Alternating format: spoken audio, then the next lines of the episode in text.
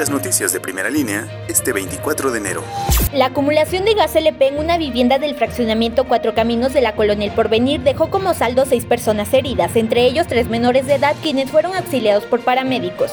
Por unas 20 denuncias en su contra, la directora de turismo, Adriana Trejo Estrada, fue dada de baja definitivamente del gobierno municipal, esto al no hacer los pagos a los artistas del pasado Valle Iluminado. Ante la falta de médico legista desde hace casi seis años en Tehuacán, el presidente del PAN dirigió una solicitud al gobierno del estado para evitar traslados a la zona de Tecamachal. Con fracturas en brazo y pierna derecha resultó una mujer tras ser embestida por una motocicleta sobre la calle 7 Poniente. Paramédicos de Cruz Roja le brindaron atención prehospitalaria. Primera línea. Periodismo ante todo.